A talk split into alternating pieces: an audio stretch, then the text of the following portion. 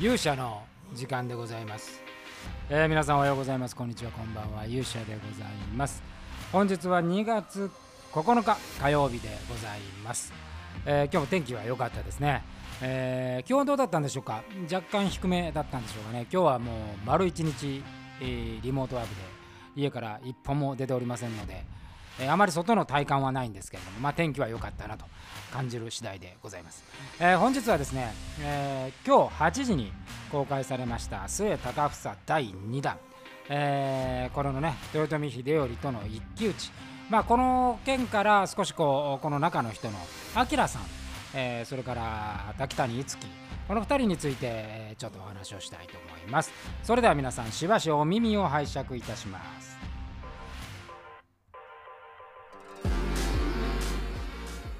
えーてなことでございまして、えー今日の8時に、えー1月のロケでございました。川口で行ったロケの360度魔界の第2弾ということで、えー末高房 VS 豊臣秀頼という、えー作品を、まあ、あ公開させていただきました。いかがだったでございましょうか？なかなかねあの魔界の中で、え1対1の戦いというのはおそらく何度かあるんですけれどもこういう映像では初めて、え1対1の戦いを高房秀頼という2人で行いました。まあ高房はあ魔界の中でもねもうあのヒールとしても長く登場してもう本当に中心人物でございます。し中野明さんはねプロレス界ではレジェンドです。で、えーレスラーの中では本当にこう珍しいんですけどきちんと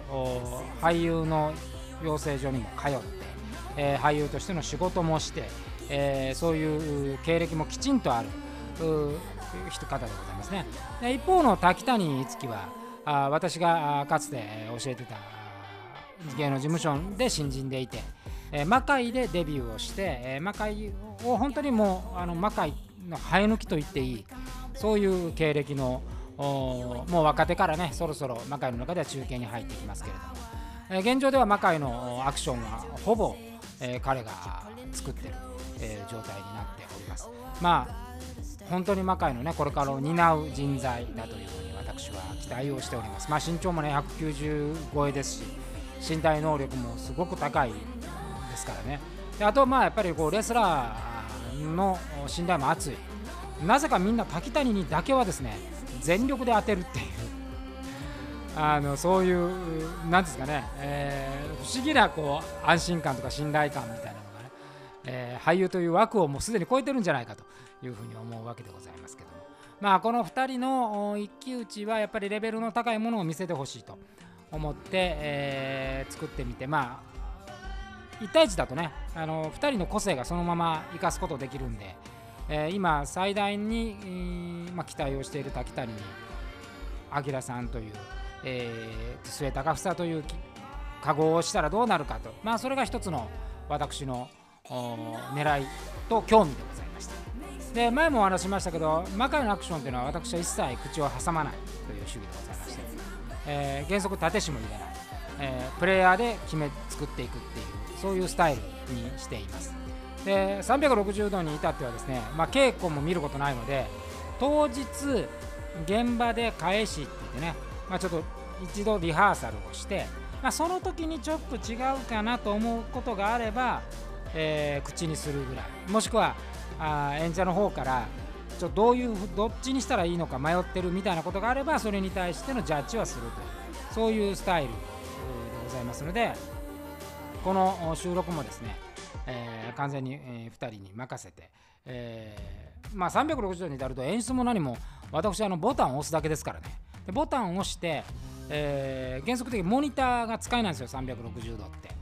で物陰に隠れて終わってから出来上がったものを、まあ、小さい、えーそのスマホのね画面でチェックするっていうことなんで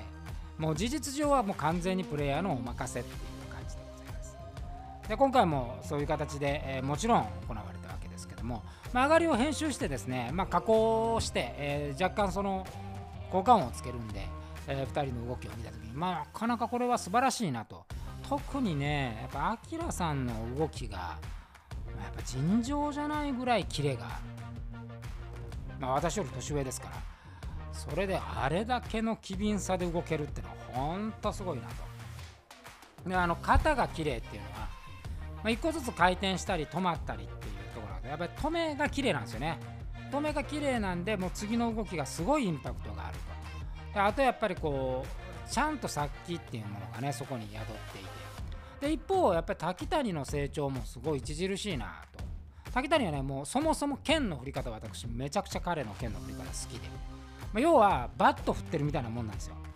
あのいわゆるこうチャンバラのねあの華麗な立ちさばきではなくて重い棒を振ってるっていう感じがものすごく出てるんです。でちなみに戦国時代っていうのはね大して剣術なんてものはなくてえ刀っていうのはもうあの殴って相手を切るというより失神させるっていうものに使っていたんですね。まあ主要の武器は槍なんで槍で突くっていう形で刀はもう槍がなくなった時に棒としてぶん殴るっていうものだったんでこの殴る感ってすごい大事なんですよ。で滝谷のやっぱ振りには殴り感がすごいあるんでこれはね素晴らしいなと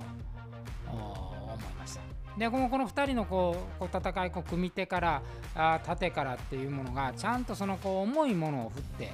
えー、戦ってるっていう感じがあって戦国感がすごいある。そこがね、えー、見どころだと。もうねあのやっぱり魔界に関して言うとやっぱここで才能を本当に発掘して、えー、ドラマね映画っていうものに還元していきたいわけですよ。なんかまあ昨今のねあのまあ機敏ではあるけれども舞のような盾ではなくてきちんとあの殺意のあるっていうかね、えリアリティのある盾っていうのを、まあ、見せたいと思うわけで、えー、そういうところにね目をつけていただけるようになれば嬉しいなと思う次第でございます。えー、でまああとアキラさんっていう人ね非常に優しい人であの共演者の思いを組むのがねあのすごく上手な方っていうかそこに熱意を持って、えー、ちゃんと相手をこう引き立たせてあげる、まあ、これはやっぱりねプロレスラーの持ってる一流のセンスなんだと思いますね。相手を引き立たす、まあ、格闘技のね格闘技だとまたなんせ倒しゃいいっていうものですけどプロレスはやっぱりそこに見せるっていうものがありますから相手をより強さを引き出してあげるっていうそういうものが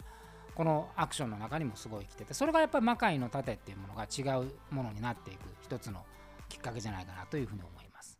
えー、まあそんなことで、えー、この360度魔界 VR っていうのは私考えて作ってるんでぜひ皆さんにも見ていただいてまあ一人でもたくさんの人に目に留まればなというふうに思っております。ということで本日の勇者の時間はこの辺りで、えー、それではあ明日はですねあさってまたあのロケあるんで